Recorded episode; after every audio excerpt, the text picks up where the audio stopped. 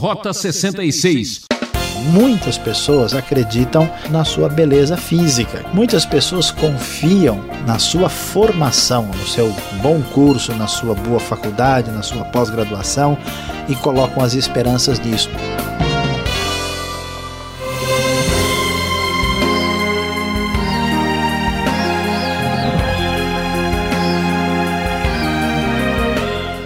Sou seu amigo Beltrão, convidando você a seguir o rumo do Rota 66. Você já sabe. A chamada é essa. Não importa se você é rico ou pobre, ou se você acha que é bonito ser feio. Em nossa série de estudos no livro de Gênesis, chegamos agora no capítulo 12 e o professor Saião traz o tema Uma Rota Sem Mapa. É, quem não sabe para onde vai, nunca sabe quando vai chegar. Se você se sente perdido e está cansado de procurar o sentido das coisas, preste atenção na palavra de Saião.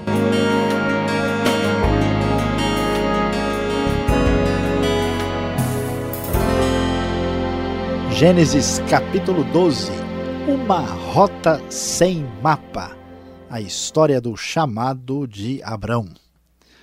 Nós temos agora no capítulo 12 de Gênesis uma nova dimensão no primeiro livro da Bíblia, porque a primeira parte de Gênesis, que vai até o capítulo 11, que trata da história inicial da humanidade, terminou, e agora Deus vai começar a mostrar o seu plano de ação na história da redenção humana.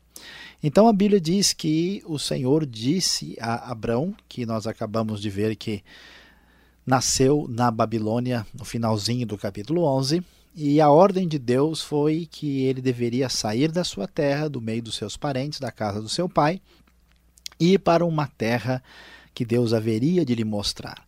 Surpreendente, aqui no nosso Rota 66, mas agora vamos ver Abraão, ou Abraão, o pai da fé, pegando uma rota sem mapa. Deus o convida a fazer uma viagem e ele não sabe direito para onde ir. Devemos imaginar que coisa complicada. Abraão viaja e ele leva seu pai, leva sua mulher Sarai, seu sobrinho Ló. Eles eram patriarcas que, de certa forma, eram bem de vida e tinham muitos bens e muitos servos. É uma verdadeira caravana que vai numa direção completamente diferente no momento específico da vida. A Bíblia diz que ele tinha 75 anos de idade quando Deus ah, lhe dá essa ordem e ele vai ah, da região de Ur dos Caldeus até a cidade de Arã e depois de Arã ah, eles se dirigem para a região propriamente da terra de Canaã. Quando Deus faz o convite, a, a, melhor dizendo, a ordem dada a Abraão, ele lhe faz uma promessa e estabelece com Abraão uma aliança. Ele diz para ele: Eu farei de você um grande povo, e o abençoarei, tornarei famoso o seu nome, você será uma bênção. Abençoarei os que o abençoarem e amaldiçoarei os que o amaldiçoarem. Por meio de você, todos os povos da terra serão abençoados. E a Bíblia diz que uh, Deus aparece a Abraão no versículo 7 e diz: A sua descendência darei esta terra. Abraão construiu ali um altar dedicado ao Senhor que lhe havia aparecido. Portanto, Deus estabelece a sua aliança com Abraão, uma aliança muito especial aqui uh, nesse capítulo onde Deus faz essa promessa, anunciando os detalhes da aliança que seria propriamente ratificada lá no capítulo de número 15. E o que vemos nessa história? Deus ordena Abraão vai e ao chegar nesta terra uh, que ele vai habitar, Abraão vai ali perto da região de Betel, ah, depois desce e vai se estabelecer no Negueb, no Egito, e começa perto do Egito, ah, e depois ah, e vai enfrentar uma grande dificuldade, uma dificuldade de fome naquela terra. O que vemos aqui é que Deus está começando a construir a sua história de redenção. e ele faz uma promessa que é uma pré-aliança que vai ser definida propriamente no capítulo 15. E ele diz a Abraão: Olha, você vai ser um grande povo, eu vou abençoar, uh, o teu nome vai ser famoso e vou. Uh, você será uma bênção, e vou abençoar a todos que o abençoarem. De repente, aquilo que é promessa divina, a palavra divina na qual Abraão confiou para deixar os seus parentes para trás, a sua estabilidade lá na Mesopotâmia, começam a correr um grande risco. Nós vamos ver a ameaça do cumprimento da palavra divina começar a se estabelecer no livro de Gênesis. Então, o primeiro problema sério é que há fome na terra. Abraão chegou, trouxe uma grande comitiva, uma família muito grande, com todos os seus pertences, com todos os seus rebanhos, e ele vai então para o Egito, porque a fome era rigorosa. A fome tremenda põe em risco o projeto de Deus na vida do patriarca Abraão, mas ele não vai ser atingido de maneira fatal por essa fome. Quando eles fogem da fome, vão passar um tempo no Egito e ele está lá acompanhado da sua esposa Sarai.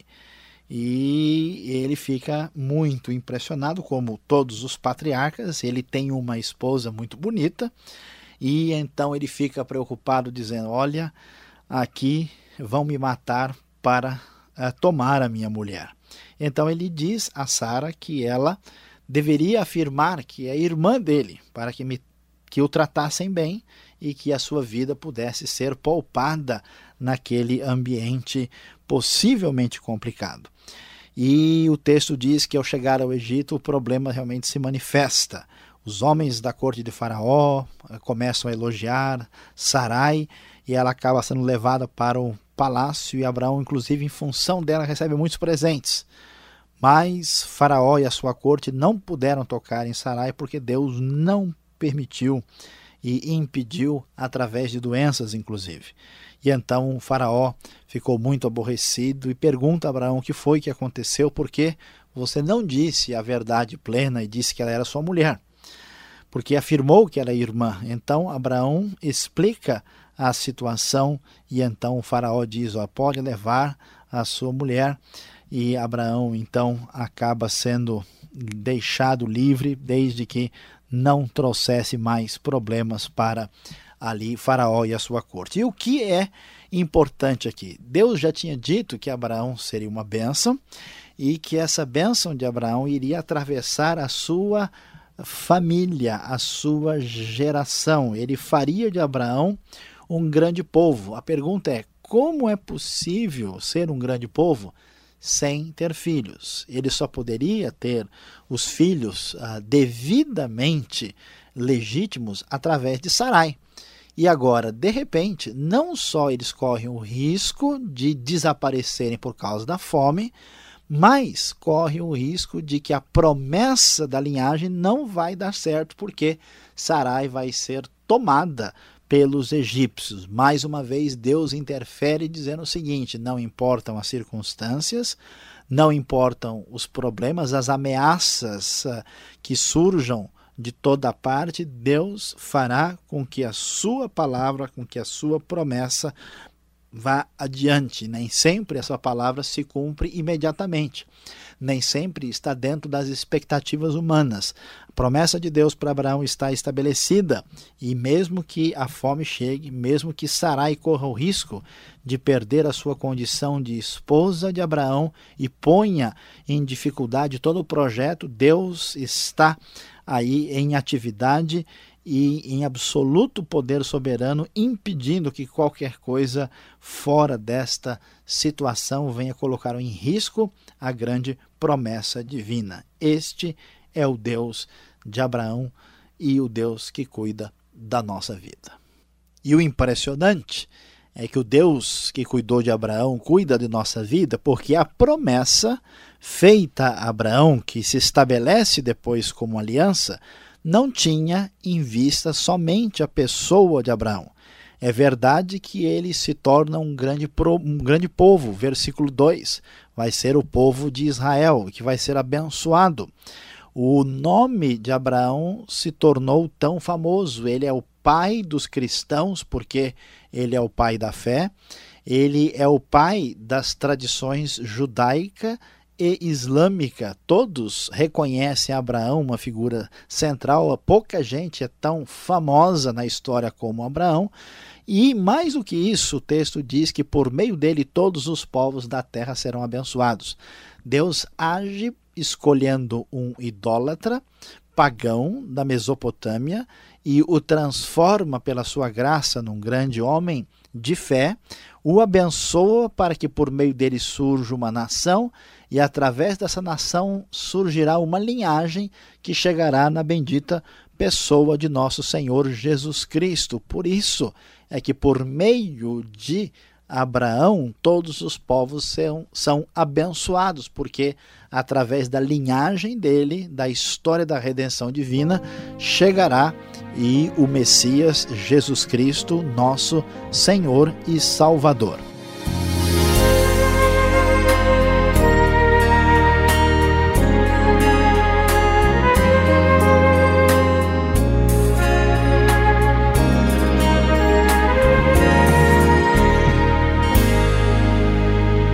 Esse é o programa Rota 66, o caminho para entender o ensino teológico dos 66 livros da Bíblia. O professor Luiz Saião está falando sobre a chamada de Abrão, uma rota sem mapa em Gênesis, capítulo 12.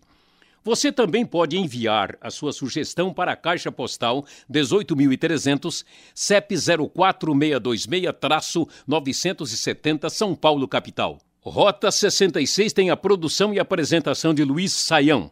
Redação e direção Alberto Veríssimo. Eu sou Beltrão e quero saber mais sobre Abraão.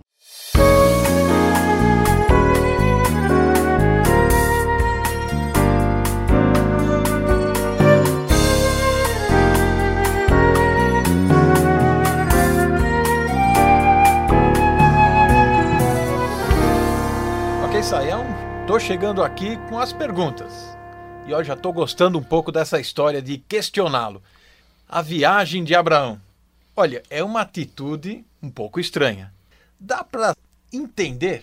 Não seria uma loucura, né? Sair da sua terra, da sua parentela, com tudo já resolvido na sua vida, com todas as suas riquezas, porque ele ouviu um chamado, ele vai errante por uma terra deserta ainda, correndo todos os perigos daquele ambiente hostil, não é? Como é que, que é isso hoje? Tem muita gente como Abraão, né? Pega a sua trouxa, faz a sua malinha e, e vai para a sua terra prometida, entre aspas, né? Bom, Alberto, veja bem, ah, de fato, essa atitude de Abraão é uma atitude que não encontraria compreensão de ninguém mas não há dúvida que Abraão tinha plena convicção de que Deus o havia chamado. Nós não temos os detalhes na Bíblia de quais foram os elementos utilizados, se Deus uh, falou com ele no seu coração, foi em voz plenamente audível, quão audível foi, como é que os detalhes dessa revelação divina se manifestaram. Foi alguma coisa forte. Foi muito forte. E a, a Abraão tinha convicção disso, absoluta fé, e vamos ver aqui também que Deus está agindo durante todo o processo, conduzindo a situação. Foi uma mudança ah, absoluta e radical. Agora, ah, mesmo que isso possa parecer uma espécie de loucura, a gente tem que tomar um cuidado é, quando ler a Bíblia, porque muitas pessoas às vezes tomam atitudes puramente a partir dos seus próprios interesses e decisões e tentam encontrar vamos dizer, uma espécie de apoio nas escrituras. Aqui nós... Tipo assim, não aguento mais a minha família, nem meu emprego, Deus está me levando para outro lugar. É? é? exatamente. Então, é, quando uh, nós vamos tratar com essas coisas, nós temos que tomar cuidado de não cometermos loucuras verdadeiras, irresponsabilidades e de colocar nas costas de Deus aquilo é que na verdade é uma atitude puramente humana. Então, fugir de certos problemas e dificuldades, e colocar isso na responsabilidade divina, não é o caso. Se Deus está falando para nós, Se ele falar, por exemplo, nós vamos ver que Abraão vem com a família, vem com o pai, o pai morre em Arã, vem com o sobrinho, vem todo mundo. Às vezes o sujeito vai fazer uma coisa, mas nem a família não está apoiando, ou ela vai fazer alguma coisa, nem ninguém em casa está apoiando, né?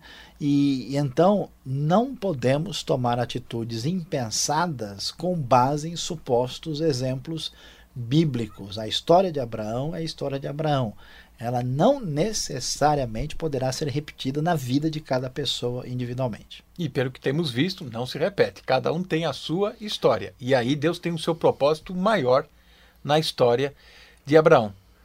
Uma coisa que chama atenção é este chamado. Deus chama, tira ele de uma cidade até que já estabelecida, protegida, e o leva para uma terra que ele até agora não vai saber ao certo onde está. Mas acontece tantas coisas ruins ou tantas dificuldades acontecem e Deus mandou ele no meio dessas turbulências todas. Se Deus chamou, por que tantas dificuldades? Deus já não podia ter ido à frente e preparado o lugar? Excelente questão. E esta questão é muito importante porque nós temos a tendência de avaliar Deus por produtividade empresarial. Né? Ou seja, uma coisa é de Deus se ela está dando certo. Se ela está dando certo, quer dizer se ela está trazendo resultados confortavelmente avaliados da minha perspectiva. Agora, na Bíblia toda, não só na história de Abraão, nós vamos ver que o caminho de Deus ele não se mostra sempre para a gente de maneira suave não é um caminho que só tem rosas e nunca tem espinhos. Nós vamos ver até no Novo Testamento, por exemplo, Paulo é chamado para por Deus para fazer uma viagem missionária e muitos problemas acontecem. No caso de Abraão, nós vemos, ele vai, aí o pai vai falecer pouco tempo depois, Uh, nós vemos o problema da fome na terra, ele poderia perguntar: puxa, mas como é que eu, Deus me manda para cá e logo começa uma fome? Será que é Deus mesmo que está me dirigindo? Né? E depois o episódio no Egito. Isso mostra para nós que o direcionamento de Deus na vida uh, dos seus servos, daqueles que o estão agindo dentro do seu plano é marcado por lutas e dificuldades. Não é uma ideia de que se as coisas estão tudo bem, dando certo para você, então quer dizer que Deus está te abençoando. Se você tem problemas, então Deus está contra você. O ah, tem de... pecado aí na história, então é, por isso está tudo dando errado, né? O livro de Jó é muito claro em mostrar que esse tipo de raciocínio não corresponde à realidade bíblica. Agora, mais uma questão até que delicada o pai da fé, Abraão. Tão falado. Teve um episódio aí que ficou uma história mal contada. A gente pode dizer que Abraão, pai da fé, mentiu, né? Uma situação, né, meio apertada lá com a sua esposa Sarai, né? Como entender tudo isso? Bom, uh, Alberto, veja bem, essa é uma situação um pouco delicada. E nós vamos descobrir mais adiante que a Abraão vai dizer que Sarai ela é meio irmã dele, ela tem um parentesco por um certo lado, ela é irmã dele. Mas de qualquer maneira, isso não vem ao caso, porque ele mentiu. Ele mentiu porque a mentira tem a ver com engano. Ele deu uma impressão incorreta para o faraó, como quem diz assim: olha, ela não é minha mulher, ela só está me acompanhando porque é minha irmã. E portanto, o faraó e os homens da corte agiram inocentemente, achando que ela era uma mulher solteira e, portanto, que estava disponível para casamento. Estava no mercado, né? É. Aí o que acontece? Uh, e eles então foram impedidos por Deus. Né? Abraão agiu de maneira incorreta. E muita gente fica confuso com isso. Será que Deus está apoiando a mentira? Como é que Deus abençoa Abraão se ele mentiu? Mas o raciocínio está errado. Porque Deus não abençoa Abraão ou Abraão por causa da mentira, mas apesar da mentira. Porque Deus nos abençoa, mesmo sendo nós pecadores e frágeis. Não é que Deus só vai nos abençoar quando nós estamos 100% corretos na nossa vida. A outra questão fundamental é o fato de Abraão ter mentido mostra que ele é frágil, que ele é um, aliás, ele era um idólatra. Ele não tem uma ética cristã de Paulo, né, do Novo Testamento. Não. Ele fracassou, ele falhou, ele errou. Isso mostra mais uma vez que o herói da história não é Abraão, mas sim o próprio Deus. Que Deus pega um idólatra que agora no meio do caminho mente e age através da vida dele para construir a sua história de redenção. Então, a, a, a colocação, a proposta está mal colocada para a maioria das pessoas quando comenta do assunto, porque o texto conta o que aconteceu e não diz para nós que isso é padrão de comportamento. Ninguém pode dizer, olha, ah, eu fiz isso, eu fiz uma mentira abraâmica, então Deus vai perdoar, porque se Deus perdoou Abraão, então tanto faz se eu minto, não. Mentir continua sendo errado, tá errado, não pode ser aceito, mas Deus, pela sua graça e misericórdia, nos abençoa como abençoou Abraão, mesmo nós sendo pessoas falhas. Mas lembre-se, mentir continua errado. É, e muitas pessoas, querendo daquele jeitinho, falam que é meia verdade. Né? Para não dizer que está mentindo, é uma meia verdade, que também não cola. E o grande homem não é aquele que não erra, mas é aquele que reconhece que errou. Saiam, obrigado pela resposta e mais um pouquinho, fique com a gente.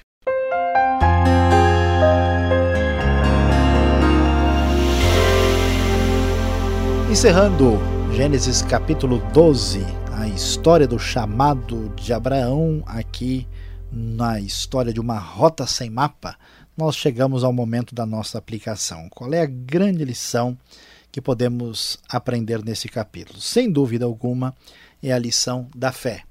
Como nós vamos descobrir lá no livro de Hebreus, Abraão é chamado de o pai da fé. Por quê? Porque Abraão estava numa a, a situação de absoluta tranquilidade, estabilizado na Mesopotâmia com todos os seus elementos sob controle e Deus o chama e Abraão não tem nada em que se fiar, nada em que pudesse realmente sustentar o chamado divino a não ser na palavra de Deus. A fé é a certeza das coisas que nós não podemos ver, as coisas que nós temos apenas que esperar. Abraão mostra que a sua confiança era tal em Deus que ele coloca a sua esperança e a sua confiança completa em Deus e parte para o novo, o desconhecido, simplesmente se baseando na promessa divina. E ainda nós vamos encontrar os problemas no meio do caminho, as dificuldades.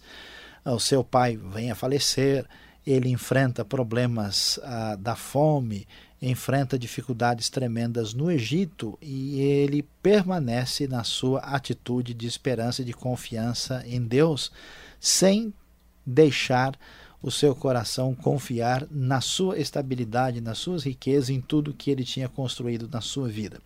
Esta é a questão principal para o nosso coração nos dias de hoje. Em que de fato você confia? Onde é que está a sua esperança? Muitas pessoas acreditam, por exemplo, na sua beleza física, que talvez pudesse ser a tentação da pessoa de Sara. Muitas pessoas confiam na sua formação, no seu bom curso, na sua boa faculdade, na sua pós-graduação e colocam as esperanças nisso. Outros confiam na sua saúde, na sua força física, na sua condição diferenciada. Outros confiam no seu potencial econômico, confiam no emprego extraordinário, na função, nos bens.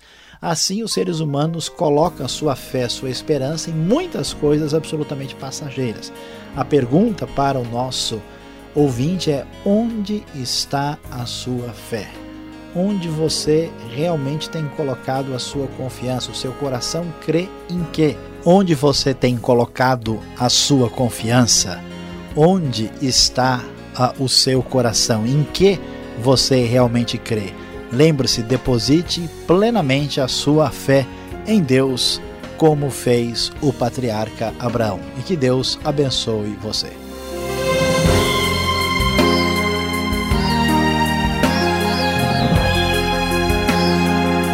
É, nosso tempo terminou mas a Rota 66 se despede prometendo voltar nesta mesma emissora e horário.